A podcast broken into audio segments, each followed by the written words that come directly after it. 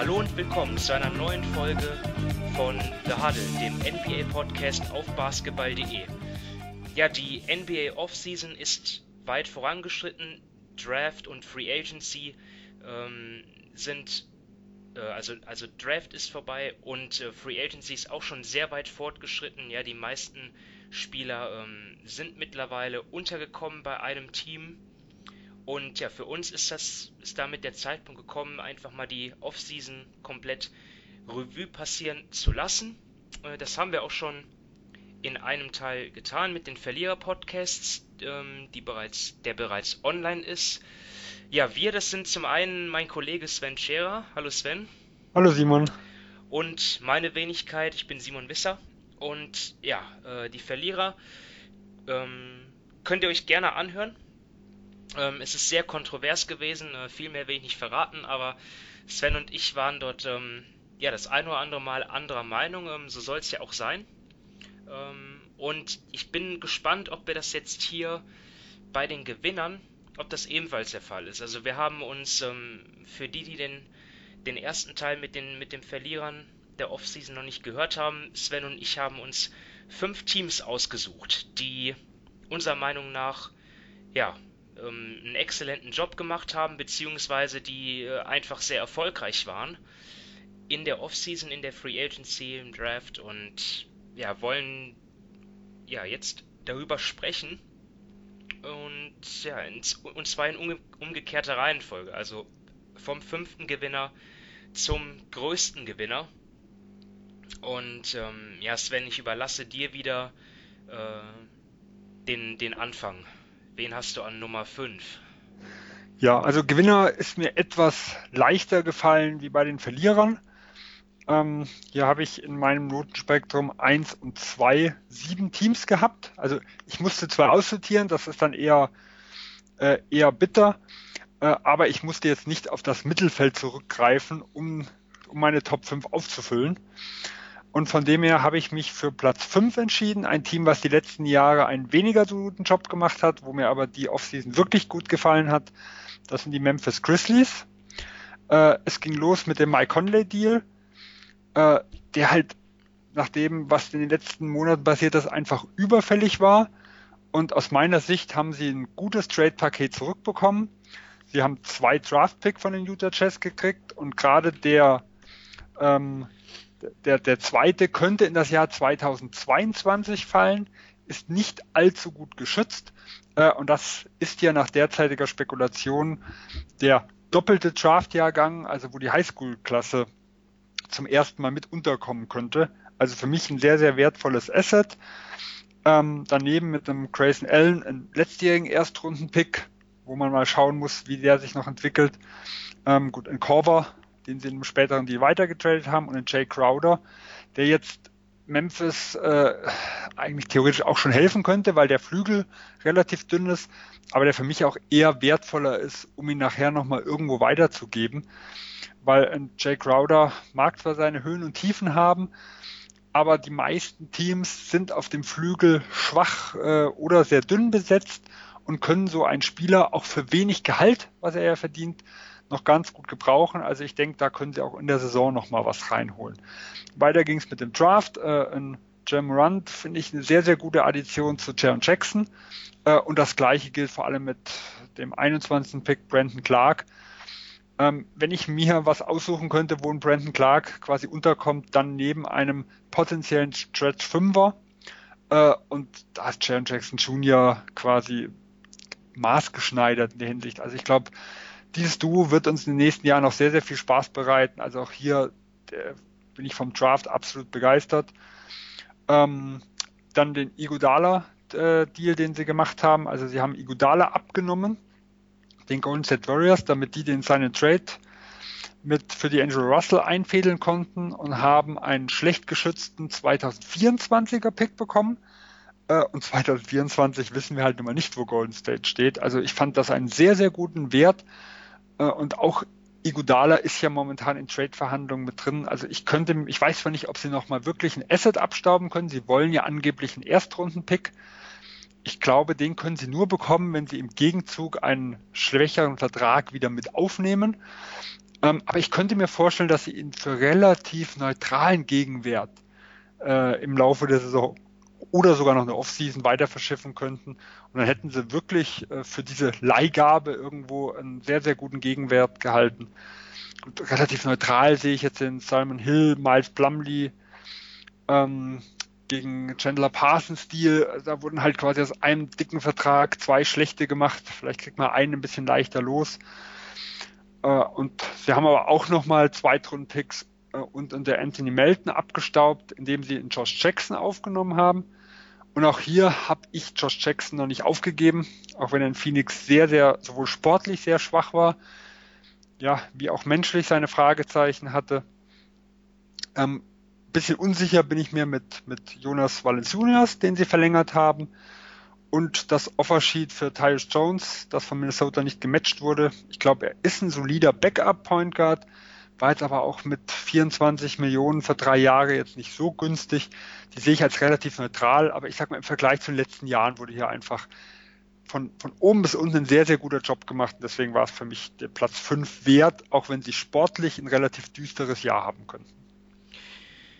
Ja, also davon gehen wir aus. Ne? Also die Grizzlies sind immer noch weit davon entfernt, ähm, in die Playoffs zu kommen aber ich habe sie auch zu meinen Gewinnern. Ich habe genauso wie du sieben Teams in Erwägung gezogen und bei mir sind jetzt die Grizzlies auf Platz 6 gelandet in dem Fall. Ähm, ja, du hast schon den, den Iggy-Trade ja angesprochen. Da waren sie auf jeden Fall, da haben sie auf jeden Fall einen guten Job gemacht und ja, du sprichst von neutralem Gegenwert an, für den sie vielleicht Iggy weiter ähm, verscherbeln ich meine, wenn sie nicht wenigstens neutralen Gegenwert haben, dann entlassen sie ihn halt. Also da ist ja überhaupt gar kein Risiko für die Grizzlies. Jetzt genau, ich denke, das wird halt frühestens zur Deadline passieren, wenn sie sehen, dass sie nichts mehr bekommen. Ja. Und das wäre dann vielleicht auch etwas, was für Igodala dann auch nicht schlecht wäre. Er könnte sich dann sein neues Team frei aussuchen. Ähm, ich glaube jetzt auch nicht, dass die Grizzlies ihn irgendwo hinschicken, wo er nicht hin will. Also ich, ich denke, das wird alles cool laufen, da wird es keinen Ärger geben oder so. Ja, du hast den Trade mit Phoenix angesprochen. Josh Jackson können sie jetzt ausprobieren. Äh, der Anthony Melton ist noch so jemand, den sie dazu bekommen haben, der eigentlich auch ähm, ja, bei einigen Teams sogar relativ begehrt war. Den haben sie jetzt noch oben drauf bekommen. Dazu noch zwei Zweitrunden-Picks, auch, auch mit dem, ähm, auch von Dallas haben sie auch noch Picks bekommen. Also das, das, das ist schon gut, was sie machen. Das Negative ist bei mir halt, ähm, hast du auch schon angesprochen, jetzt wiederhole ich fast alles, aber trotzdem nochmal also der Valanciunas-Vertrag und dass sie halt auch Dallin Wright haben ziehen lassen und dann Tyus Jones fast das gleiche Geld gegeben haben, habe ich sind bei mir so kleine Minuspunkte, weshalb es jetzt nicht zu den Top 5 gereicht hat, aber ansonsten Draft Top, ja, ähm, sehe ich eigentlich ähnlich und wir haben es ja auch jetzt ähnlich einsortiert. Ähm, Wen ich jetzt an, an Position 5 habe, sind die Utah Jazz. Ähm, kann man sagen, vielleicht auch etwas zu weit hinten, vielleicht sogar überraschend, aber ähm, immerhin, immerhin haben sie sich sportlich extrem stark verstärkt. Sie haben Mike Conley äh, per Trade akquiriert, ähm, allerdings haben sie auch Bojan Bogdanovic überbezahlt, meiner Meinung nach. Vier Jahre 73 Millionen. Ähm, mal schauen, ob er das ob, ob, er das, ob er das wert ist, auf jeden Fall, ich, ich finde es nachvollziehbar, da, dass sie das gemacht haben. Er hat ja auch eine extrem starke Vorsaison gespielt. Ähm, aber die muss er auch erstmal wiederholen. Ed Davis haben sie geholt, Jeff Green, Emmanuel Mudiay. Das sind äh, eher kurzfristige Deals für wenig Geld, da habe ich jetzt eigentlich nichts an auszusetzen. Ja, sie haben halt im, im Conley-Trade halt Jay Crowder verloren, das finde ich schon ein bisschen gravierend und natürlich auch äh, Draft-Picks. Aber insgesamt ist das für mich eine gelungene Offseason. Man muss ja auch, was, was ich jetzt nicht außer Acht lasse, ist, dass sie ja auch nicht nur eigene Moves getätigt haben, sondern auch, dass die Konkurrenz ähm, schwächer geworden ist, wie die Warriors. Ähm, bei den Rockets gibt es Fragezeichen. Also ich glaube, sie sind, sie haben aufgeholt im Rennen um, um, um die Spitzenposition im Westen. Deswegen für mich die Jazz ein Gewinner.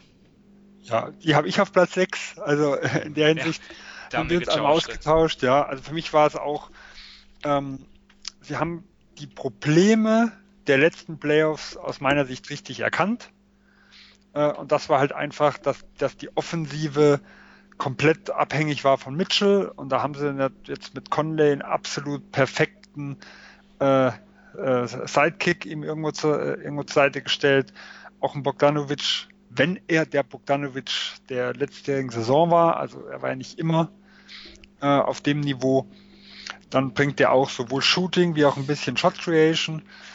Ähm, was für mich halt dort den Aufschlag gegeben hat, dass sie für mich auch ein bisschen überbezahlt haben und mit dem Derek Favors auch einen wichtigen äh, Baustein verloren haben, der sowohl neben dem Gobert Power Forward gespielt hat, aber vor allem auch der Backup von Gobert war, der auch wirklich überragende Werte teilweise, ähm, also Rim Protection Werte hatte äh, als Backup. Also der Verlust, den wird man auch merken. Und wie ich halt vorher auf, auf Memphis Seite angesprochen hatte, dieser 2022er Draft Pick.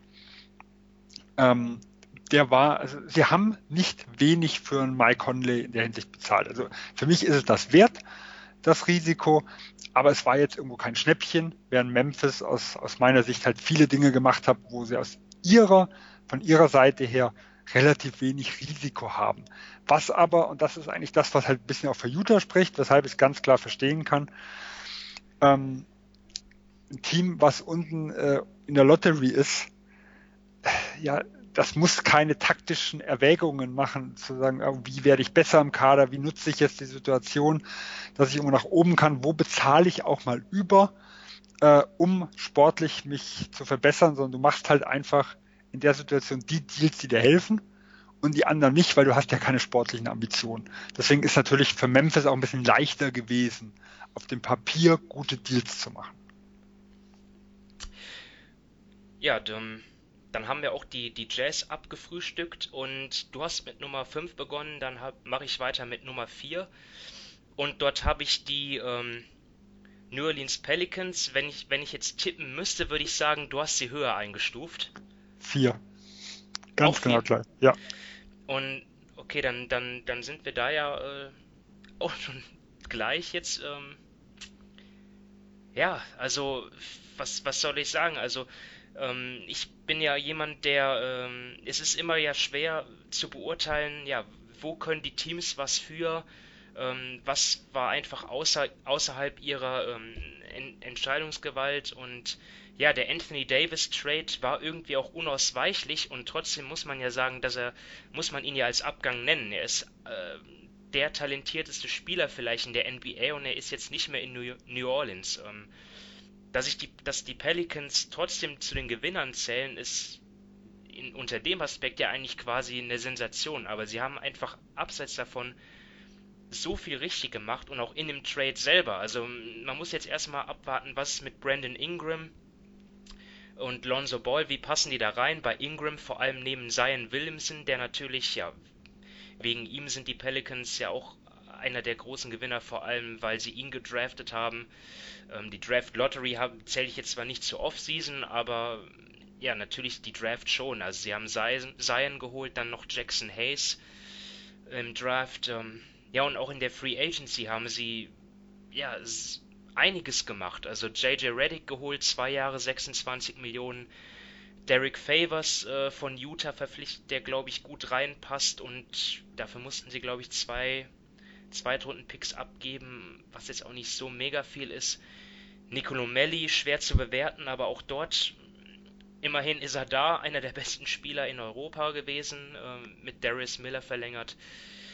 Klar, sie haben Julius Randle verloren und Alfred Payton, aber insgesamt für mich die Pelicans eine Offseason gehabt, die ja, die, die ich ihnen vorher nicht zugetraut hätte. Ja, sehe ich auch so. Äh, seit David Griffin da das Zepter in die Hand genommen hat, da erkennt man auch einen Plan, also auch was so drumherum passiert. Sie haben ja immenses Geld äh, in die Infra Infrastruktur gesteckt. Ähm, sie haben angefangen, den, äh, den die medizinische Betreuung quasi selber aufzubauen und nicht mehr auf den Football-Staff von den Saints zurückzugreifen. Also das sind viel, viel gute Dinge passiert. Äh, und ich habe auch gesagt, vier Teams, und das ist bis zu den Pelicans, also die Note 1 bei mir gegeben. Das heißt, Memphis, äh, Utah, das waren die ersten Teams, die die Note 2 hatten. Also ich sehe schon als nahezu perfekte Offseason in der Hinsicht. Äh, weshalb ich sie nur an vier gerankt habe, war halt vor allem, ich sehe halt noch ähm, sehr, sehr viele gute Spieler, die dort sind. Ich weiß aber halt noch nicht, wie, sie, wie das mit der Minutenaufteilung funktionieren soll, wer da nachher ein bisschen hinten runterfallen könnte. Also es ist manchmal noch ein bisschen zu voll geladen, habe ich so das Gefühl. Also ich, ich nehme jetzt mal Josh Hart, gefällt mir als Rollenspieler ganz gut, aber wenn ich sehe halt wer drumrum, also ich habe Ball, ein Holiday, ein Reddick, ein Moore, die eigentlich alle vor ihm gesetzt sein müssten. Dann habe ich noch einen Rookie, der jetzt eine Bomben Summer League gespielt hat mit Alexander Walker. Also habe ich jetzt schon sechs Leute auf der Guard-Position irgendwo. Ich glaube, hier ist halt die Gefahr, dass vielleicht ein bisschen Unzufriedenheit herrscht oder dass da nochmal nachjustiert werden muss, weil ansonsten Spieler an Wert verlieren. Also dass halt da noch irgendwo was passieren muss. Ähm, deswegen ist es für mich noch kein fertiger Kader und deswegen habe ich halt entschieden, dass ich sie von meinen vier Teams, die ich in die Note 1 gesetzt habe, auf Position 4 setze. Ja, die Pelicans sind ja noch nicht fertig. Ich sehe ja auch 12, 13 Spieler, die durchaus äh, ja, Minuten bekommen könnten. Und Drew Holiday ist ja auch noch da, der ja, glaube ich, äh, jedes Playoff-Team mit Kusshand nehmen würde. Und er passt jetzt vielleicht auch nicht so ganz ähm, in, in die Altersstruktur der anderen ähm, Spieler, die da jetzt Leistungsträger sein oder werden sollen. Und das ist halt ja auch jetzt im Moment kein normaler Rebuild. Ne? Also das ist ein Team, dem man zutrauen kann, die Playoffs zu erreichen, wenn es gut läuft. Ja, also ähm. ich, ich würde sie jetzt nicht in den Playoffs tippen, aber ich würde sie auch nicht als chancenlos ansehen. Es ist möglich. Ja, ja und äh, David Griffin hat auch vor kurzem äh, auch in einem Podcast, ich weiß aber auch nicht mehr wo, äh, gesagt, dass er halt sehr, sehr viel davon hält, von Anfang an, ähm, sagen wir, eine gewisse Siegermentalität aufzubauen. Der Unterschied zu den Pelicans, die dann, die dann 2013 aufgebaut wurden, 2013, wo, wofür Hu Holiday getradet wurde, haben sie quasi die zukünftigen Assets alles dafür ausgegeben, um das so schnell wie möglich zu schaffen und haben eigentlich gar keinen Spielraum gelassen, um was drumherum nochmal aufzubauen. Und das ist jetzt halt nicht so. Also ich glaube, ein, ein Holiday kann ihnen jetzt helfen, von Anfang an sportlich relevant zu sein. Wenn, wenn sie nachher zur, zur Deadline oder im nächsten Jahr merken, das alles ist noch ein Schritt zu hoch, denke ich, hat er immer noch seinen Trade-Wert. Und dann hat man auch vielleicht eine bessere Vorstellung, wer von dem anderen in Kadern ganz gut reinpasst und wo, wo die Lücken sind. Also da kann ich mir vielleicht viel besser aussuchen, was will ich denn für ihn zurückhaben, dass die Trade-Pakete besser zu wählen sind. Weil wenn ich jetzt für ihn nochmal zwei, drei Junge oder sowas und, und irgendwas bekomme, dann habe ich ja noch einen volleren Kader.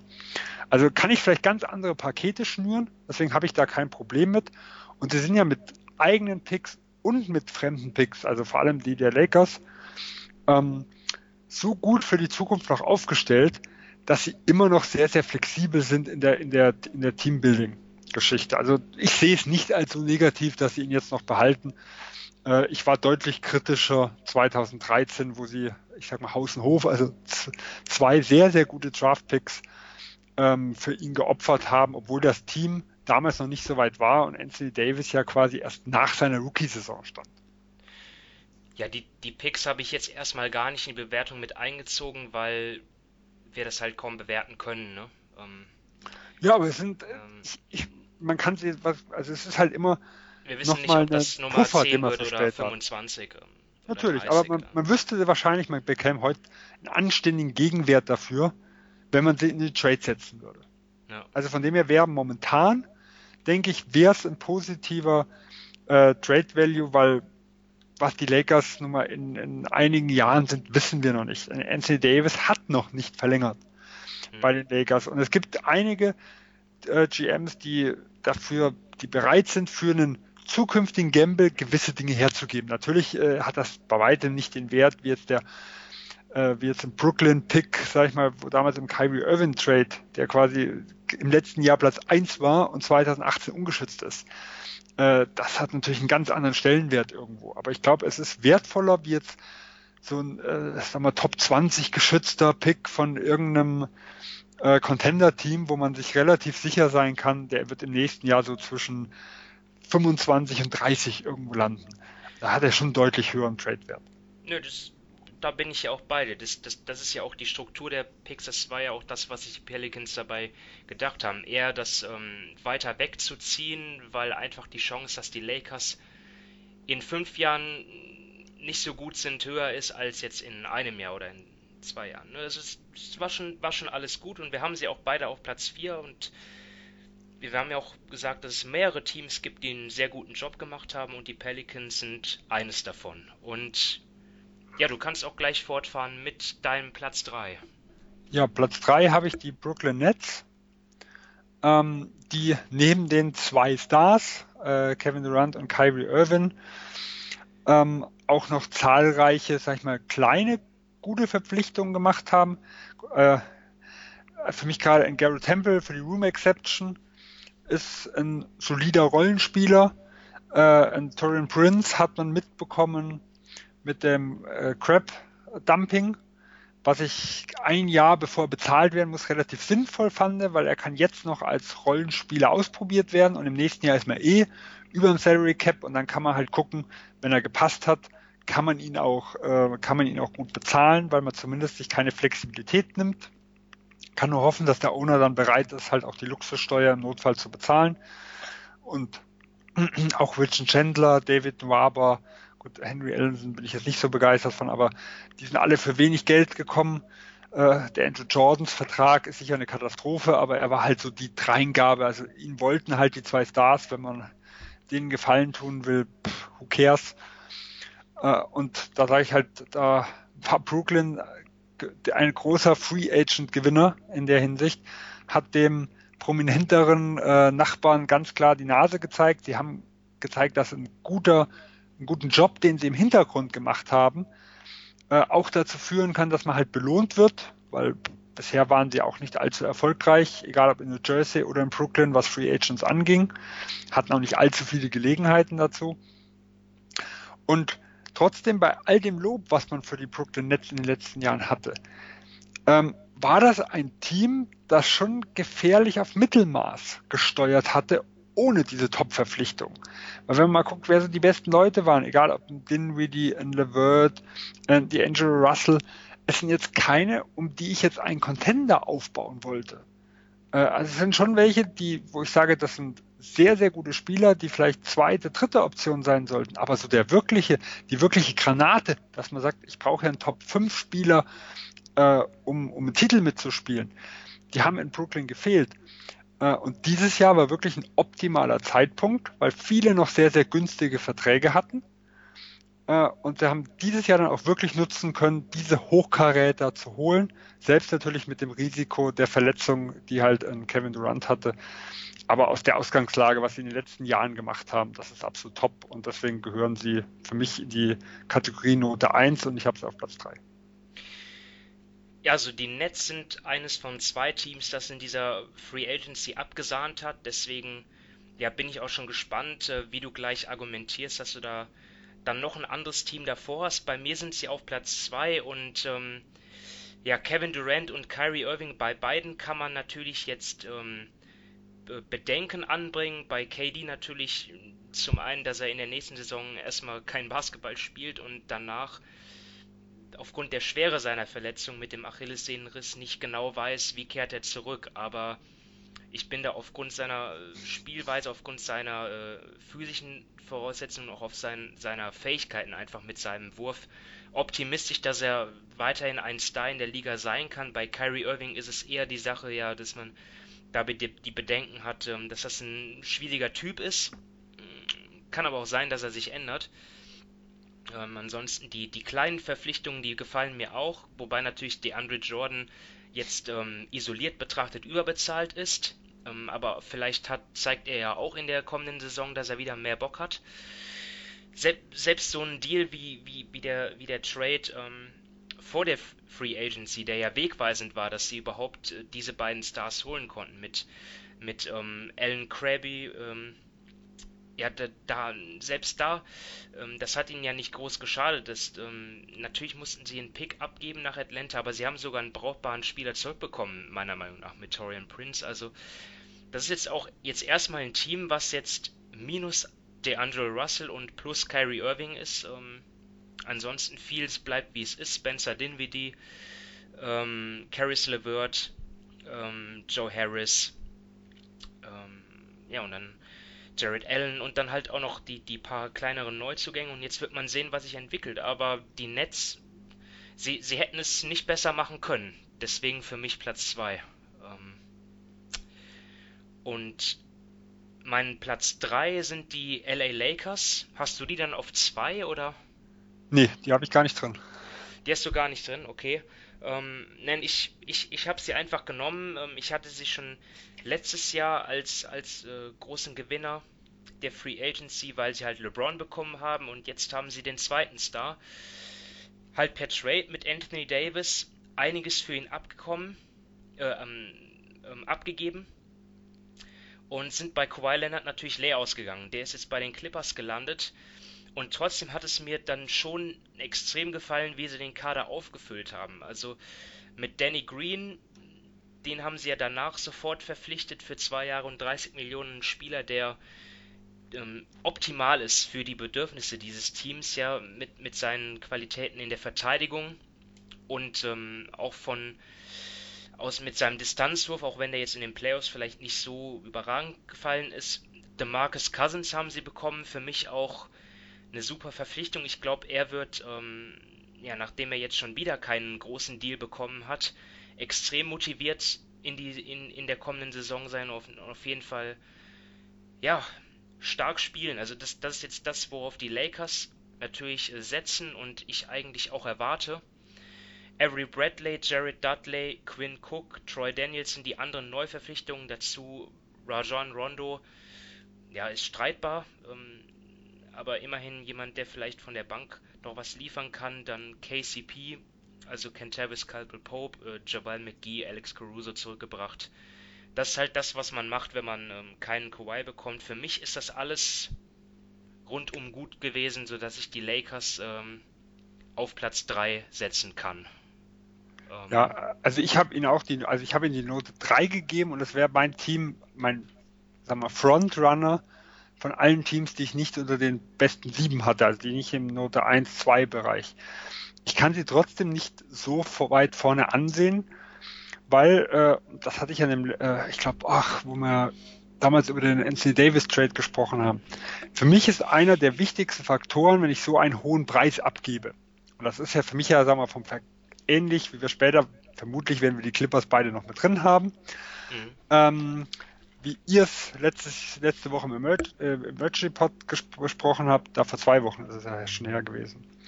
Und ähm, wie ich es quasi auch damals angesprochen hatte, ein Teil des Preises, der in so einem Deal bezahlt wird, ist für mich, was passiert nebenbei. Äh, und da ist das, was die Lakers gemacht haben, okay. Also aus der Situation heraus, weil sie so lange warten mussten, finde ich, haben sie es okay gemacht. Also gerade in Danny Green, der gefällt mir sehr gut. Einige andere finde ich ein bisschen überbezahlt. In Rondo weiß ich überhaupt nicht, ob ich da sehen wollte. Also was aus der Situation heraus ist es in Ordnung. Trotzdem relativiert es für mich natürlich ein bisschen so die Gesamt-Off-Season. Weil A, Anthony Davis hat nun mal nur ein Jahr Vertrag.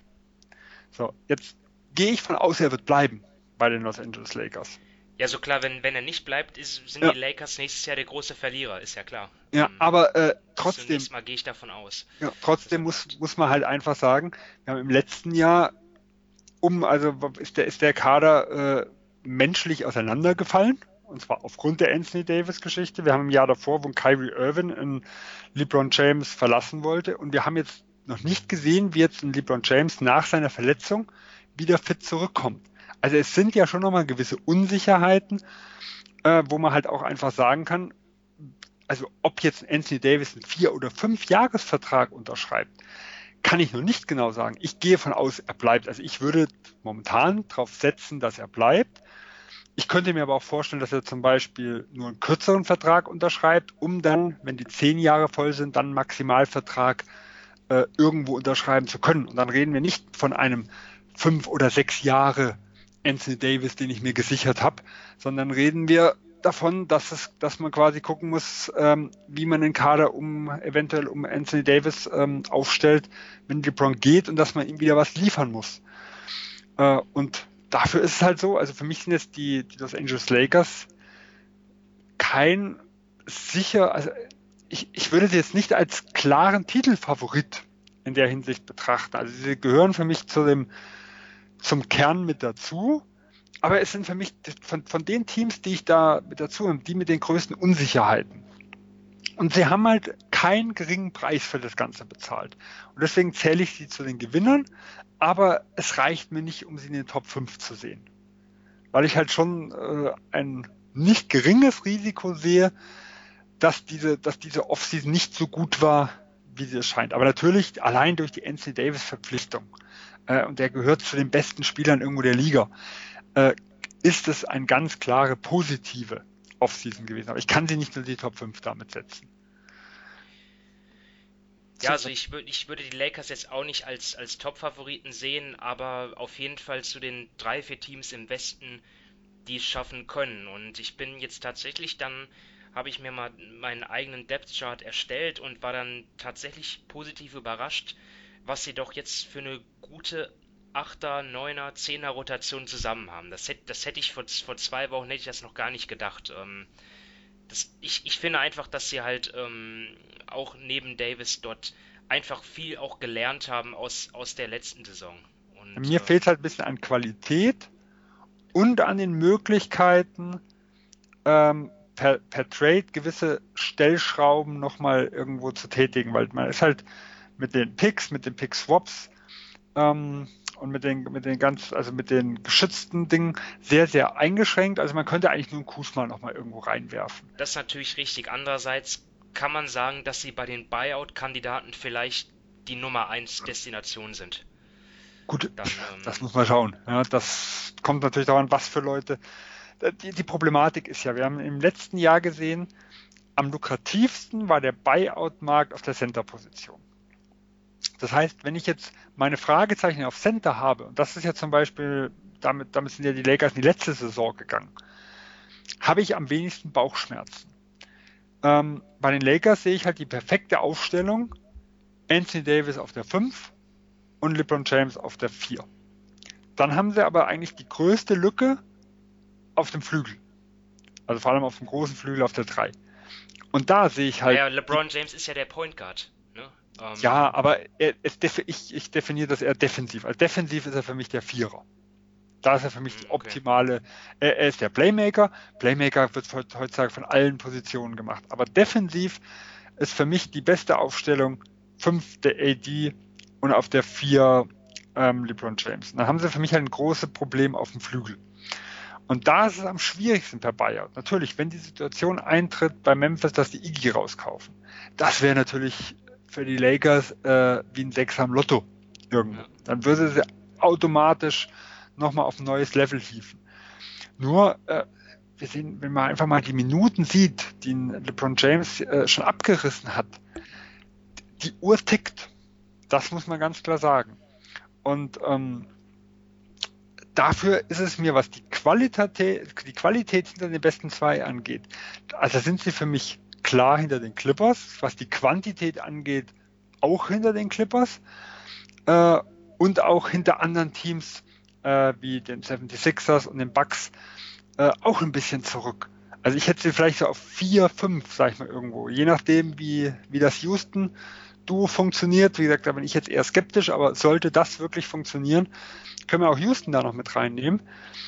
Äh, und wenn man halt auf Position 4, 5 irgendwo ist, dann ist der Preis, den sie dafür bezahlt haben für die Zukunft, nicht gering gewesen. Wie gesagt, ich würde es trotzdem machen.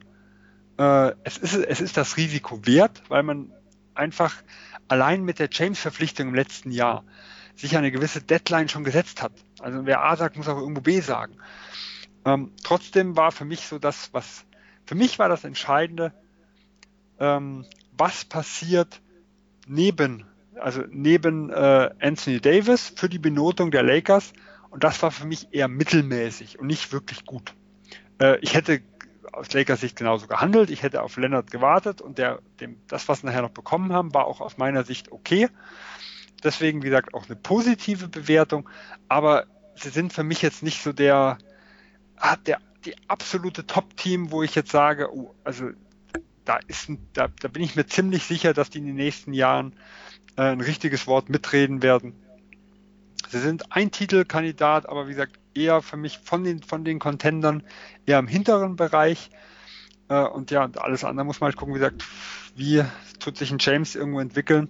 Wenn er der 2018er Playoff James irgendwo noch ist, dann sehe ich die Lakers äh, positiv, aber da kann man zumindest gewisse Zweifel haben, ob das zwei Jahre später äh, nach einer gewissen Verletzung immer noch eins zu eins der Fall sein wird. Also ich, ich, ich bin da mir unschlüssig. Ich will das halt nicht überbewerten, weil LeBron James, wir haben über ihn ja, 15 oder, oder noch mehr Jahre davon gesprochen, dass er, oder in den, oder in den letzten Jahren zumindest, haben wir über ihn gesprochen als irgendwie den, den Mann aus Eisen, der nie verletzt ist und jetzt hat er mal eine größere Verletzung und schon ähm, achtet man nur noch darauf, wie viele Minuten er schon gespielt hat. Also ich würde auch nicht ausschließen, dass er dann ja sicherlich mal das ein oder andere Spiel aussetzt, aber verletzungsfrei durch die Saison geht. Das schließe ich nicht aus. Und dann oft, sind die Lakers auf jeden Fall ein. Mir geht es um die Playoffs. Also mir geht es um die Playoffs, nicht um die Saison in erster Linie. Aber es ist halt ein Riesenunterschied, ob er wie 2018 der beste Spieler der Liga ist oder vielleicht nur noch der fünftbeste. Also dann ist er immer noch ein Top-Spieler. Aber das ist schon ein Riesenunterschied, wenn es für mich darum geht, die Chancen der Lakers auf Titel zu bewerten. Ja. Und das ja. ist halt was, was ich, was ich noch nicht sagen kann. Wir reden nicht davon, ich rechne nicht damit, dass ein, dass ein James jetzt irgendwo Richtung Position 10 oder sowas absacken wird. Ähm, es geht halt wirklich immer noch um die absolute Elite in der Hinsicht. Und da muss er sich halt, muss sich das, das Duo muss das Beste der, der Liga sein, für mich, um ja. Titel gewinnen zu können. Weil, was drumherum äh, geht, sehe ich andere Teams vorne. Ja, das sehe ich auch so. Ähm, aber ich glaube einfach, dass in LeBron noch mindestens eine Monster-Saison drinsteckt. Vielleicht ähm, kommt der jetzt richtig ähm, gut aus der Sommerpause raus, jetzt wo er auch einfach mal ein Jahr nicht bis Mitte Juni gespielt hat. Ähm, wird man sehen. Genau, wie gesagt, trotzdem die Lakers äh, Offseason im Vergleich zu den Voraussetzungen, die sie irgendwo hatten und zu dem, wo es hin hätte trudeln können, äh, muss man ganz klar als positiv sehen. Ja, und für mich hat, hat sich das auch hat, hat sich auch viel geändert, wenn wir uns noch äh, erinnern vor der Free Agency dieses dieses Desaster mit der mit, mit, mit der Trainergeschichte und dann mit mit ähm, mit Magics Rücktritt. Also es gab ja fast täglich. Das gehört ja auch ja, alles zur Offseason. Gab, gab es ja äh, fast jeden Tag irgendwie eine ne Meldung über die Chaos Lakers und irgendwie für mich jetzt alles in den Hintergrund gerückt auf einmal. Ja, also, aber das ist ja das, was ich meinte. Anthony Davis hat noch nicht verlängert. Wir haben ja, in, äh, im letzten Jahr viel Chaos äh, neben, neben James gesehen. Wir haben, wie gesagt, vor zwei Jahren in Irvine gesehen, der gehen wollte. Ähm, und das ist ja das, was ich meinte, dass die NC Davis Verlängerung und auch vor allem, wie lang verlängert wird, dass das zwar wahrscheinlich ist, aber äh, das war es in anderen Situationen, war auch schon sehr wahrscheinlich, dass er geht, dass er kommt. Also äh, da ist da, da ist noch viel, da ist noch viel äh, Zeit, die vergehen muss. Und wenn jetzt, wenn sagen wir mal, die Lakers nicht so performen, wie es jeder denkt, dann wird der Druck im Hintergrund groß sein. Und dann wird auch der Druck von James wieder groß werden. Wir kennen es ja aus den Cleveland-Zeiten, dass Veränderungen kommen müssen. Wir, wir, haben kaum ein Jahr gesehen, wo Mitte des Jahres nicht irgendein Trade passiert ist. Ähm, und die Veränderungen, die halt da irgendwo zu, zu, zu vollziehen sind, sind halt irgendwo marginal, wenn ich sehe, was halt an Trade Assets dann irgendwo da sind. Und das ist halt das, was ich irgendwo meine. Da kann halt auch noch viel, äh, viel passieren und dafür ist halt der, der Wert, den sie abgegeben haben, nicht gering gewesen. Wie gesagt, ich würde diesen Deal auch machen, aber dadurch, dass das Risiko so hoch war, stufe ich sie halt ein bisschen ab. Weil wenn Davis gehen sollte, selbst wenn die Chance relativ klein, klein ist, äh, dann stehen sie vorm Scherbenhaufen, um es mal ganz klar zu sehen. Klar, ist, ist für mich auch die Frage jetzt, jetzt abschließend, ich will nicht zu weit abschweifen, aber ähm, wo könnte Anthony Davis 2020 als Free Agent hingehen? Also die meisten Teams haben jetzt ihren Cap Space erstmal aufgebraucht. Klar, sie, er könnte zu den Knicks, ähm, ansonsten würde das ja bei den meisten Top-Teams ja nur per and Trade funktionieren. Ja, das haben wir dieses Jahr oft gesehen. Klar. Also theoretisch gesehen, 29 äh, andere. Theoretisch ist viel möglich, klar. Aber ja, äh, geht ja auch um Salary, man kann ich ja glaube, auch es muss Salary sehr dumpen. viel schieflaufen. Das, ja. äh, ich, ich rechne auch damit, äh, dass er irgendwo bleibt, aber ich habe, ich, also ich habe mich angewöhnt, nicht von Gewissheiten irgendwo auszugehen. Ich, ich gehe mal das ganz extreme Beispiel, und ich glaube auch nicht, dass es eins zu eins zu vergleichen ist, ist halt damals Dwight Howard, 2012. Ich hatte niemals gerechnet, dass er die Lakers verlässt. Es waren damals zwei Teams auf seiner Liste. Das waren die Brooklyn Nets und die Los Angeles Lakers. Zu den zwei Teams wollte er hingetradet werden. Ähm, als er dann zu den Lakers gegangen ist, äh, es hatte noch nie vorher ein Top Free Agent die Lakers in der Free Agency verlassen. Es, es war für mich Anfang der Saison absolut keine Option, dass Dwight Howard 2013 geht. Die Saison war viel mehr Chaos, wie ich das jetzt mit den Lakers dieses Jahr rechne. Ähm, aber er ist dann halt irgendwo gegangen. Und wir müssen halt sehen, es ist ein Einjahresvertrag, was Anthony Davis hat. Und das ist das, was ich einfach meine. Das Risiko ist größer. Das heißt nicht, dass man den Deal nicht machen muss. Das heißt halt einfach nur, dass es auch nach hinten losgehen kann. Und das muss ich irgendwo in meine Bewertung mit einfließen lassen. Und dafür sind halt einfach Teams gewesen, wo ich halt einfach sage, bei denen ist das Risiko im Vergleich zu dem, was sie gemacht haben, einfach nochmal geringer und das werde ich halt ein bisschen positiver. Ja, das sind alles nachvollziehbare Punkte, ähm, weswegen du jetzt halt die Lakers an Rang 8 hast und ich auf Platz 3 und bei mir fehlt jetzt nur noch ein Team, weil ja, ich habe fehlt ja aber noch Netz, Platz 2. Habe ja die Netz schon genannt, genau. aber bei dir ähm, fehlt jetzt bevor wir dann zum großen Gewinner kommen, dann noch der zweitgrößte Gewinner. Also ich vermute, der größte großen Gewinner ist bei uns der gleiche.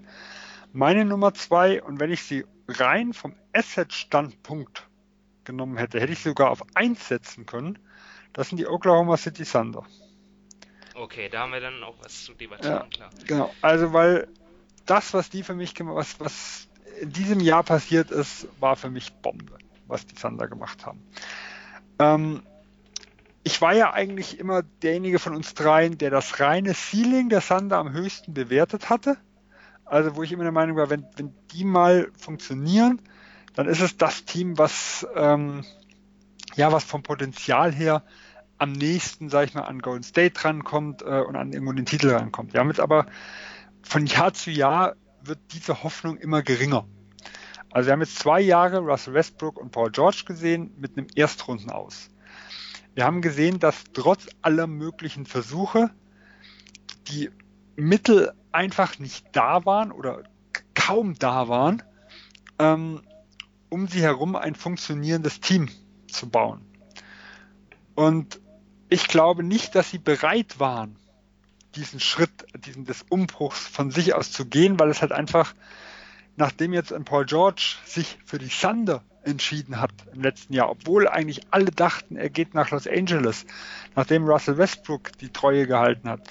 Ich glaube nicht, dass sie von sich aus diesen Schritt, also die, dieses, dieses, diese, sie, haben, sie mussten das Gesicht wahren. Sie konnten eigentlich diesen Schritt von sich aus nicht gehen, das Team zu sprengen. Und so wie das jetzt gelaufen ist, glaube ich, dass das Beste war, was den Sander irgendwo passieren konnte. Äh, und ihr habt ja vor zwei Wochen ähm, im, im Kawhi Leonard äh, Emergency Pod quasi auch erwähnt. Die Clippers haben einen riesigen Preis abgegeben für beide.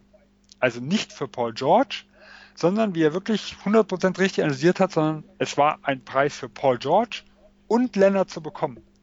Aber die Thunder auf der anderen Seite, die haben diesen riesigen Preis nur für Paul George bekommen. Also die haben, das ist ja das, was er gesagt hat. Sie haben ja überbezahlt äh, die Clippers. Und dieses Überbezahlte haben die Thunder ja bekommen. Das heißt, sie haben ja einen ganz, ganz klaren positiven Trade vom reinen Value her gemacht. Und das gleiche sehe ich mit dem Russell Westbrook Trade eigentlich auch. Ähm, in ihrer Situation, die sie da hatten, waren Russell Westbrook nicht mehr der Halsbringer. Also jetzt, wo Paul George weg war, war der, war der, selbst die geringe Aussicht auf den Titel eigentlich weg. Dann ist der Vertrag von Russell Westbrook eher klar negativ, weil er noch ein Jahr länger wie Chris Paul mit ist. Und da sage ich halt, dass sie dann nochmal äh, zwei Erstrunden-Picks plus zwei potenzielle Swaps, wobei die Ich glaube, der, 2000, der, der zweite war sogar Top 20 geschützt. Also ein Top 20 geschützter Swap, der ist jetzt nicht allzu viel wert. Und 2021 gehe ich davon aus, dass Houston auch noch besser sein wird. Also die Swaps sind eine schöne Option, wenn mal Verletzungen oder sowas sind, aber die sehe ich jetzt nicht so wertvoll an. Aber der 24 und der 26er Pick, der, die sind immens wertvoll, was das angeht. Ähm, äh, das waren für mich zwei Deals, wo sie vom reinen Asset-Standpunkt her gar nicht besser hätten sein können auch, dass sie von Grant noch einen Erstrunden-Pick von Denver bekommen haben. Deswegen, wenn ich mal aus reinem Assets-Gesichtspunkt sehe, hätte ich sogar eine Argumentation, die Sander auf 1 zu setzen. Weil ich sehe kein großes Risiko. Die Chance für mich auf den Titel äh, war relativ, war relativ gering. Sie haben viel Gegenwert für die, für die Leute bekommen. Warum ich sie auf 2 gesetzt habe, ist halt ganz klar, äh, die Position 1, wo wir wahrscheinlich beide die Clippers haben, die spielen halt um den Titel mit. Äh, und selbst wenn ich dann ein bisschen überbezahle, wenn ich um den Titel mitspielen kann, darf ich auch gerne überbezahlen. Dann sehe ich halt das als wertvoller an, wie rein aus Asset-Punkt äh, die, die Off-Seasons zu bewerten. Ja, ich, ich gebe dir natürlich zum einen recht, und zwar, die, die Thunder hatten jetzt sportlich keinen. Ähm, ja, ja, das Ceiling war begrenzt, sage ich mal. Also sie hatten kein Titelfenster. Trotz Russell Westbrook und Paul George. Ähm, und riesiger Gehaltssummen. Äh, und sie wollten ja sogar loswerden. Ja. Extrem, extrem teurem Team, keine Flexibilität. Ähm, deswegen war, wurde ihnen vielleicht dann doch die Entscheidung jetzt abgenommen, irgendwann mal den Rebuild zu starten. Und das war vielleicht auch das Beste für die Franchise. Und trotzdem sind sie natürlich sportlich, tut es natürlich trotzdem weh, weil irgendwie ist dann immer noch die Hoffnung da, ähm, da irgendwie dann noch mit rein zu grätschen in den Titelkampf. Und Russell Westbrook ist ja auch nicht nur sportlich, sondern glaube ich auch ähm, menschlich. Ein Verlust für OKC auch aus, aus Fansicht. Da, da blutet auf jeden Fall die, die Fanseele. Also das kann man auf jeden Fall sagen. Deswegen habe ich sie jetzt nicht unter den Top 5 Gewinnern und auch weil einfach, ja, sie, ich meine, wenn, wenn Sam Presti sagt, ich habe keinen Bock mehr auf noch einen Rebuild, dann, dann will ich auf jeden Fall GM der, der, der Thunder werden. Auf der Stelle. Weil mit, mit den Aussichten, sie haben ja allein zwischen 2021 und 2026 haben sie ja, glaube ich, 15 Draftrechte. Also nicht nur von sich selber, sondern auch von Miami, den Clippers, den Rockets, wo man dann überhaupt nicht weiß, ähm, sind diese Teams überhaupt gut. Und trotzdem ist das halt auch keine Garantie, dass, dass das äh, dann in, in, in sieben, acht Jahren, dass die ein Bombenteam haben. Ne? Sie haben ja schon, man hat es ja gesehen, sie haben ja schon einen ähm, vorbildlichen Rebuild gemacht, damit mit Russell Westbrook, James Harden, Kevin Durant, Sergi Barker. Am Ende ist trotzdem nur eine Finals-Teilnahme rausgekommen. Auch, auch die Boston Celtics, die haben ja auch extrem viele Draft-Picks angehäuft in den letzten Jahren und trotzdem stehen sie jetzt an einem Punkt, wo sie ja zurückgeworfen wurden. Und, und die haben ja nicht nur gut gedraftet, sondern auch ähm, klasse, erstklassige Trades gemacht und auch noch Free Agents geholt. Also du hast einfach kein, es gibt keine Garantie, dass du extrem gut wirst. Auch nicht mit 15 Draft Picks und deswegen, ähm, ja, kann, kann ich das jetzt noch nicht so wirklich hoch einordnen. Die, die Voraussetzungen für einen Rebuild sind erstklassig, aber ich muss halt auch die andere Seite sehen, dass sie halt sportlich in diesem Sommer äh, extrem viel schlechter geworden sind. Und deswegen sind sie für mich im oberen Mittelfeld so an Platz 8, also da, wo du die Lakers siehst ungefähr. Ja, da sieht man halt unsere verschiedene Herangehensweise. Ähm, ja, ich, ich kann deine Punkte alle verstehen. Sportlich haben sie einen riesen Rückschritt gemacht für mich ist halt das Verhältnis zwischen dem, was möglich gewesen wäre und was passiert ist, das ist halt, das ist, das, da ist das Verhältnis aus meiner Sicht bei den Oklahoma City Thunder das Beste der gesamten Liga. Äh, und ich setze halt deswegen nicht auf eins, weil halt die, weil halt dieser Weg trotzdem schwer ist. Und da hast du vollkommen recht. Es gibt keine Gewissheit. Ja, aber sie haben sich die bestmögliche Ausgangssituation für ein Rebuild aus meiner Sicht halt geschaffen. Also sie haben ja auch jetzt schon einiges, nicht nur Draftpicks bekommen, sondern auch Shay Gilgis Alexander, das ist ja ein Spieler, über, auf, über den können sie ja jetzt schon bauen. Genau, und wir reden ja nicht nur über einen Rebuild, der über die Draftpicks kommen muss, sondern mit 15 Draftpicks kannst du auch ganz schnell, äh, ich sag mal, das, was Boston 2007 gemacht hat, Äh, die sind ja von 2007 vom zweitschlechtesten Team zu 2008 zum Titelgewinner ähm, gekommen. Also wenn die richtigen Spieler auf dem Markt sind und du hast ja als Sander, sagen wir, keine Chance in der Free Agency, weil du hast ja selbst äh, auf dem Buyout-Markt nie einen Joe Johnson oder sowas bekommen, obwohl du ein Titelteam äh, äh hattest. Also da sind die Sander ja wirklich ganz, ganz unten in der Hackordnung. Aber du hast halt plötzlich auch die Möglichkeit, von jetzt auf gleich, wenn's, wenn's, wenn gewisse Dinge besser laufen, wie du erwartest, die Dinge halt auch einzusetzen. Also ich rechne momentan mit einem mit einem langjährigen Rebuild in der Hinsicht, aber die Optionen gehen in beide Richtungen. Wie gesagt, das ist das, was halt Boston 2007, 2008 hatte. Ob es jetzt für einen Titel reicht, ja. Es gibt kein Rebuild, selbst mit noch so guten Voraussetzungen, wo ich die Titelchance als sehr gut einstufen würde. Weil ich glaube, grundsätzlich, wenn man nicht weiß, was man hat, sind die Titelchancen nicht gut. Ja, weil wie hoch, was, was ist vielleicht, wenn man optimalen Rebuild hinlegt, was sind es vielleicht 10, 20 Prozent? Ähm, es kann so viel schiefgehen, was, das hat mir in Oklahoma gesehen, wo halt jedes Jahr oder in vielen Jahren irgendeine Verletzung dazu gekommen ist. So, da hat man 2016 das Spiel 6, wo man dann 3 von 20 von der Dreierlinie oder sowas schießt äh, und dann Clay Thompson heiß läuft. Ähm, es sind halt Dinge, die man nicht planen kann. Und deswegen sage ich halt vom Grundsatz her, ist eine Voraussetzung, ein Titelteam zu bauen, grundsätzlich schon im niedrigen Prozentbereich, aber es verbessert sich halt, wenn die Ausgangssituation gut ist. Und die Ausgangssituation könnte im Verhältnis zu dem, was, was wir vor einigen Wochen an Ausgangslage hatten, eigentlich kaum besser sein. Und das ist halt meine, ähm, mein Grund dafür, die Sander auf Platz 2 zu setzen wie gesagt, auch deine Argumentation verstehe ich vollkommen.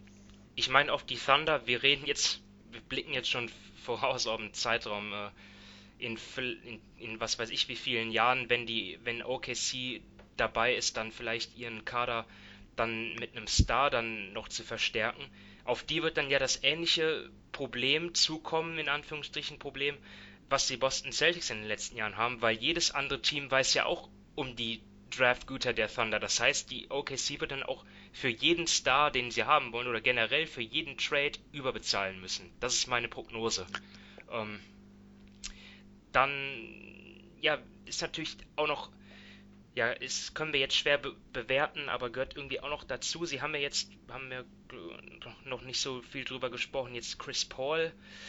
Ähm, Dennis Schröder ist auch noch da für mich diese Konstellation auf den Guard-Positionen kompliziert. Ja, du willst ähm, dem jungen Spieler so viel Minuten wie möglich geben, so viele Spielanteile wie möglich und ähm, da musst du eigentlich die anderen in Anführungsstrichen loswerden. Klingt jetzt hart, aber ist nun mal so. Auch Ines Kanter, äh, nicht Ines Kanter, ähm, Steven Adams, Entschuldigung, habe ich jetzt verwechselt, haben ja beide für OKC gespielt gemeinsam mal. Ähm, ja, auch er äh, ist vielleicht dort jetzt auf der Kippe.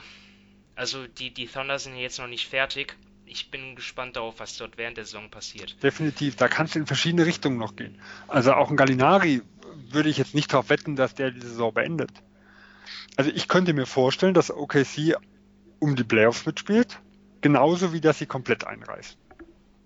Das ja. sind für mich beide Szenarien, die drin sind, weil ähm, was ich, ich bin zum Beispiel extrem gespannt, wie sich ein Chris Paul präsentiert. Mein Gefühl ist es, er wird mir manchmal sogar ein bisschen mittlerweile zu schlecht gemacht. Also er ist den Vertrag nicht wert. Da brauchen wir, brauchen wir nicht drüber zu reden. Er ist deutlich überbezahlt. Ich glaube, es war Kevin O'Connor hat es, glaube ich, letztes gesagt. Also wenn er auf dem Feld war und James Harden nicht, legt er immer noch 23 Punkte, 12 Assists bei guter Effizienz auf 36 Minuten auf. Ja, es ist, es geht auch darum, die Verletzungsanfälligkeit. Genau, und das ist das Punkt. Und wir müssen natürlich gucken, wie jetzt, wie jetzt, seine letzte Saison war, war schwach, aber er war natürlich auch, hat sich an den Playoffs verletzt und wir haben keine Ahnung, wie viel ihm das von seiner Offseason gekostet hat. Also ich bin zum Beispiel extrem gespannt, wie sich ein Chris Paul präsentiert und äh, je nachdem, wie gut er in die Saison kommt, kann sich der, der sein, sein Trade-Wert natürlich auch komplett verändern zum, zum jetzigen Zeitpunkt. Und dann kann er, dann kann es auch sein, dass, dass plötzlich sie ihn problemlos losbekommen, äh, baut er wieder ab. Ja, dann hat, dann ist es halt wirklich ein toter Vertrag, wo man sogar irgendwann überlegen muss, ob man sich nicht vielleicht mit Chris Paul auf ein Buyout einigen kann. Ja, also es kann in beide Richtungen in der Hinsicht gehen und ich habe noch keine Ahnung, in welche Richtung. Das wäre wohl die absolute Notlösung. Ne? Ja, natürlich. Ja, kommt natürlich darauf an, auf, wenn Chris Paul, sag ich mal, nach einem halben, dreiviertel Jahr sagt, oh, ich habe überhaupt gar keinen Bock hier im Niemandsland zu spielen, um Position 12, 13 im Westen, weil der Westen an sich so gut ist. Ähm, hier gibt mir von meinen 38 Millionen jetzt 30 und im nächsten Jahr ähnliches Verhältnis, damit ich mich Titelteam XY anschließen kann kommt halt darauf an, auf wie viel er verzichtet. Wenn er auf relativ viel Geld verzichtet, könnte es ja sogar sein, dass es für Oklahoma gar keine so schlechte Option ist. Hm. Auch wenn wir natürlich dann noch von zweieinhalb Jahren irgendwo reden. Ja. Ähm, was, was grundsätzlich Todeskapital dann nie gut ist. Aber wenn er auf relativ viel verzichtet, kann man ja trotzdem zum Beispiel drüber nachdenken. Ja. Ja. Aber was, ein was ja auch. Achso, ja. Nee, achso, ja, zu eins komme ich, komm ich gleich, aber was ich halt auch interessant finde bei Chris Paul, dass er ja tatsächlich auch eine Vergangenheit in Oklahoma City hat, weil eigentlich denkt man, ja gut, damals von den New Orleans ähm, Hornets, also dam äh, damals noch Hornets, heute Pelicans, ähm, gedraftet worden, aber in den ersten beiden Jahren Katharina. Haben, haben, die, haben die Hornets ja wegen dem, wegen dem Hurricane, wegen der Verwüstung ja in Oklahoma City gespielt. Ähm, also die Fans mal schauen, sie werden ihn vielleicht ähm, ja, wohlwollend empfangen. Weiß ich nicht. Ich glaube nicht, dass sie ihn jetzt nur so als als jemanden sehen, der da jetzt irgendwie eine Belastung ist. Ja, ich, ich bin wirklich gespannt. Wir werden ihn viel öfters jetzt in Pick-and-Roll-Situationen wieder sehen und nicht mehr in der Offense von Houston, wo er halt immer der, der zweite Ballhändler war. Ähm, wir werden jetzt einen Gallinari vielleicht mal auf der 4 öfters dann sehen, also jemand, der Spacing bringt, neben Steven Adams. Äh, also es ist ein anderes OKC-Team und ich glaube, wir werden nach der Saison äh, auch besser beurteilen können, was für ein Coach Billy Donovan wirklich ist, weil das war ja auch immer so ein bisschen die Frage der letzten Jahre. Äh, ist er so mies, wie er teilweise gemacht wird? Passt halt einfach der Kader nicht hundertprozentig? Äh, ist vielleicht Russell Westbrook das Problem gewesen? Ich glaube, da werden so viele Fragen beantwortet. Also ich finde die, die Saison der Thunder absolut spannend, ja, was, was das angeht. Und freue mich da irgendwo drauf, ähm, weil da sind halt viele Dinge gewesen, die, die für mich äh, ja sehr, sehr schwer zu verstehen und zu beantworten waren.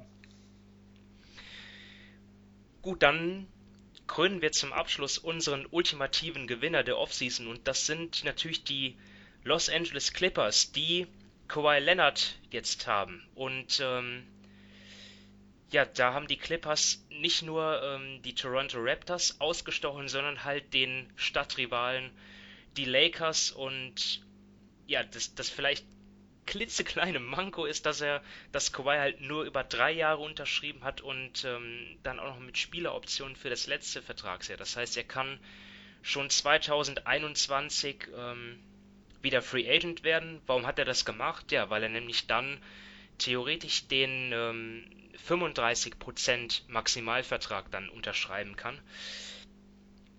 Dennoch glaube ich, ähm, das wird die Clippers nicht allzu arg stören, auch wenn sie natürlich genauso wie die ähm, Los Angeles Lakers extrem viel abgegeben haben, aber halt nicht nur für Kawhi Leonard, sondern auch für Paul George ähm, schon angesprochen, den Trade. Wir haben die, die OKC äh, Thunder ja eben besprochen. Brauchen wir also nicht mehr äh, zu, zu sagen. Auch ein extremes Trade-Paket. Risiko vielleicht langfristig wird man sehen, aber jetzt erstmal sind die Clippers auf jeden Fall einer der Titelanwärter, wenn nicht gar der Titelanwärter für einige. Was haben sie noch gemacht? Ja, sie haben Mo Harkless äh, be bekommen in diesem Vierer-Trade war es, glaube ich, mit Miami, Portland, ähm, Philly. Äh, Philly, genau. Ähm, und den Clippers. Ja. Ähm, Patrick Beverly ist weiterhin da. Drei Jahre 40 Millionen. Ähm, ja, das ist, halt ähm, Patrick Beverly. Mit seinen Leistungen hat er sich diesen Vertrag verdient. Würde ich jetzt nicht mal überbezahlt nennen. Vielleicht ein bisschen, keine Ahnung. Ähm, Rodney McGruder ist geblieben. Ivica Subac, den Restricted Free Agent, haben sie zurückgebracht. Michael Green, also sie haben auch einiges verlängert und ja, die Abgänge neben Danilo Gallinari und Shea Gilgis Alexander gar nicht so viele nennenswerte. Ne? Garrett Temple, Wilson Chandler, Tyron Wallace sind entbehrlich, wenn man dafür zwei Superstars bekommt. Genau, also hier muss man halt sagen, was mich absolut imponiert, ist, äh, sagen wir mal, die Kleinarbeit, die nebenbei gemacht worden ist. Weil die Clippers haben jetzt, obwohl sie immens viel abgeben mussten, um A, George zu holen und halt auch den Capspace freizuhalten, sich ein unglaublich gutes Grundgerüst neben den beiden geschaffen. Und das haben sie halt gemacht, indem sie kleine Verträge mit niedrigen äh, und, und niedrige Cap-Holds sich irgendwo geholt haben. Also wir haben Lou Williams, dem sie vor einigen Jahren ein, eine äh, Extension gegeben haben zu super Bezügen. Ein Harold, den sie im letzten Jahr für wenig Geld verpflichtet haben. Auch alles vor, äh, alles mit, mit Weitblick, sage ich mal, auf, auf diesen Sommer. Ähm, sie haben Harris Mitte der Saison getradet, weil sie wussten, äh, A,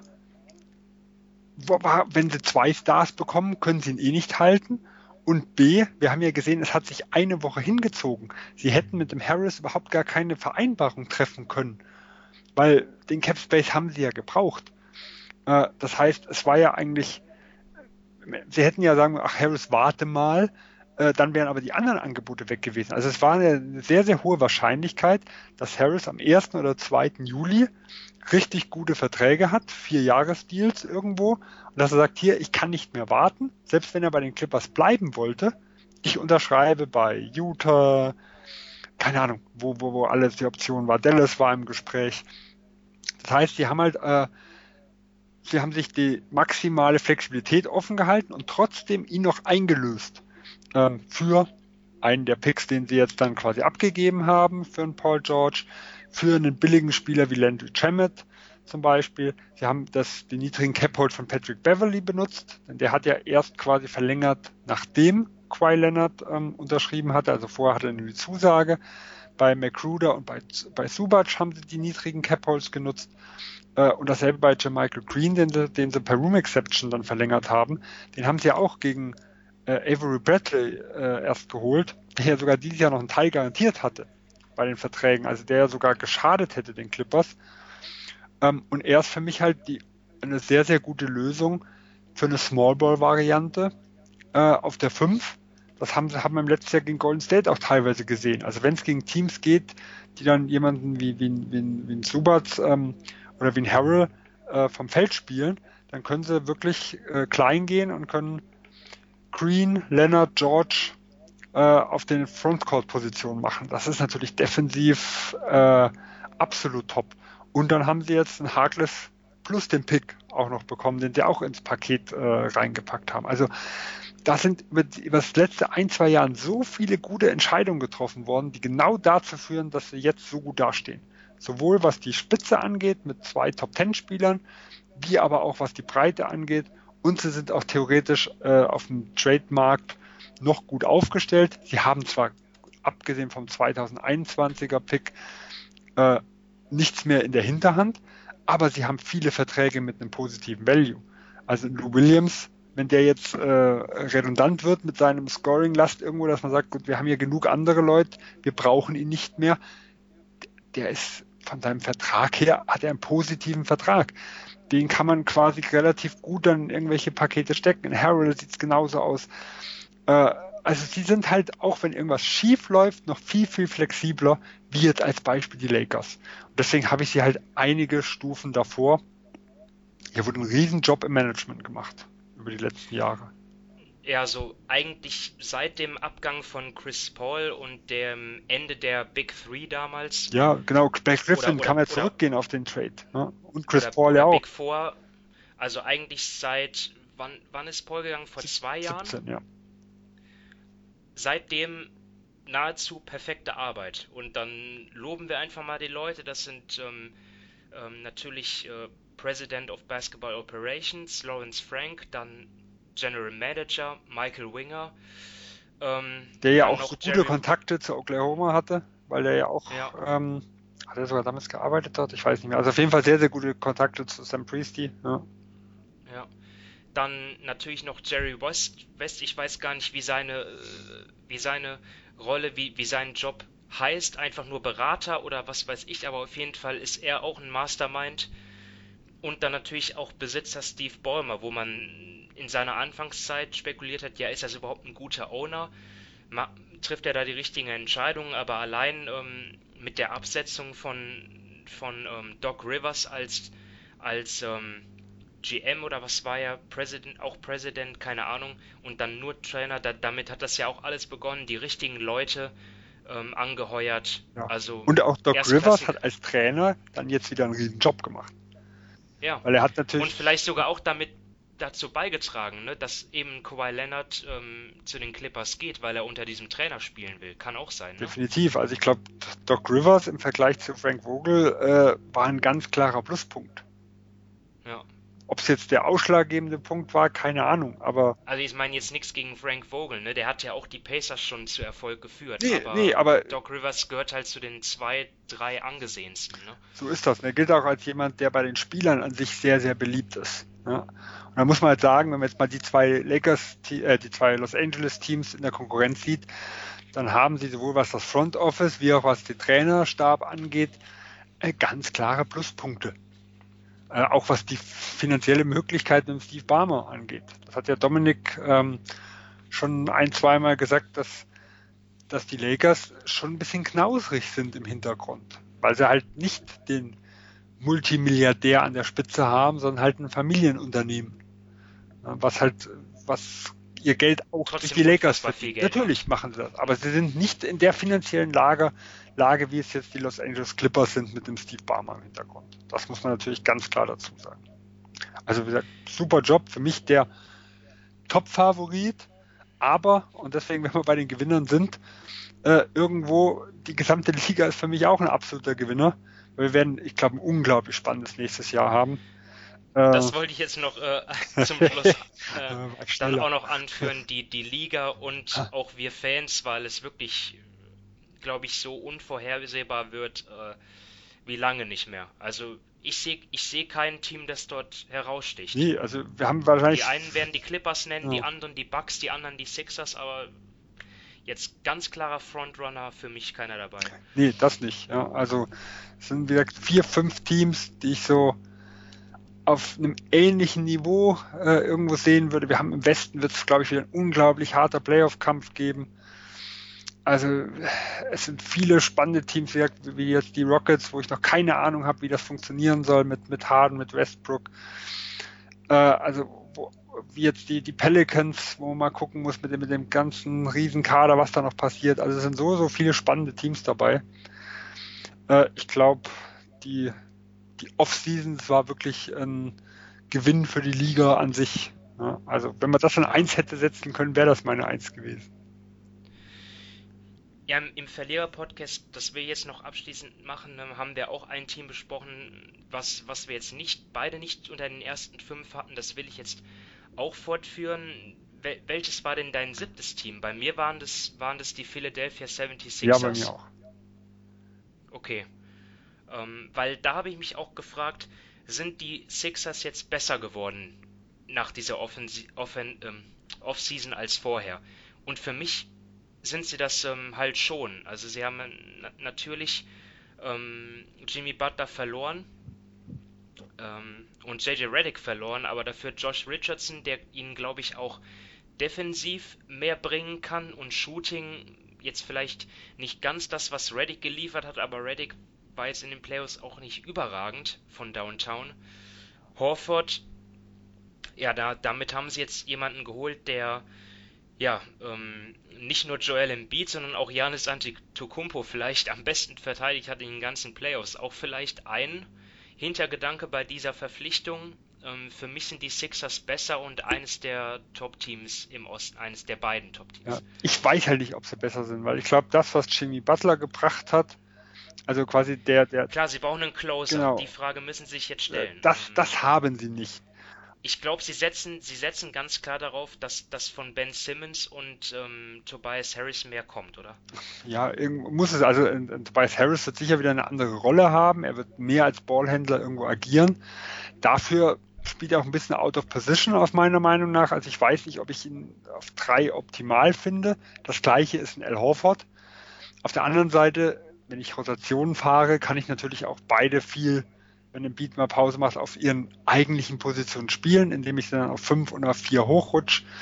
Also es sind für mich das, weshalb ich sie auf sieben hatte und, ähm, und äh, die anderen noch davor hatte, die, die, das Team mit den größten Fragezeichen.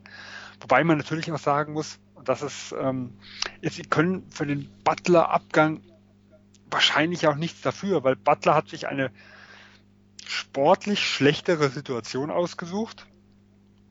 Ähm, es gab gab es Meldungen, sie haben keinen Max geboten, andere, sie hätten ihm Max geboten, das können wir nicht beurteilen. Aber wenn sie ihm Maximalvertrag geboten haben und er trotzdem gehen will und äh, dazu noch eine schlechtere sportliche Situation genommen haben, dann kann ich ihn halt auch schlecht allzu negativ auslösen, äh, auslegen. Und dann war halt der Plan B, den sie hatten, war halt natürlich wieder hervorragend, weil normal, wenn ich gesagt habe, Butler geht und in Reddick sind sie auch noch los, das klingt so nach Desaster. Äh, und dafür haben sie halt richtig viel noch draus gemacht. Deswegen ja. habe ich sie zu den Gewinnern, auch wenn ich mir ich bin mir nicht sicher, ob sie besser oder schlechter sind wie letztes Jahr.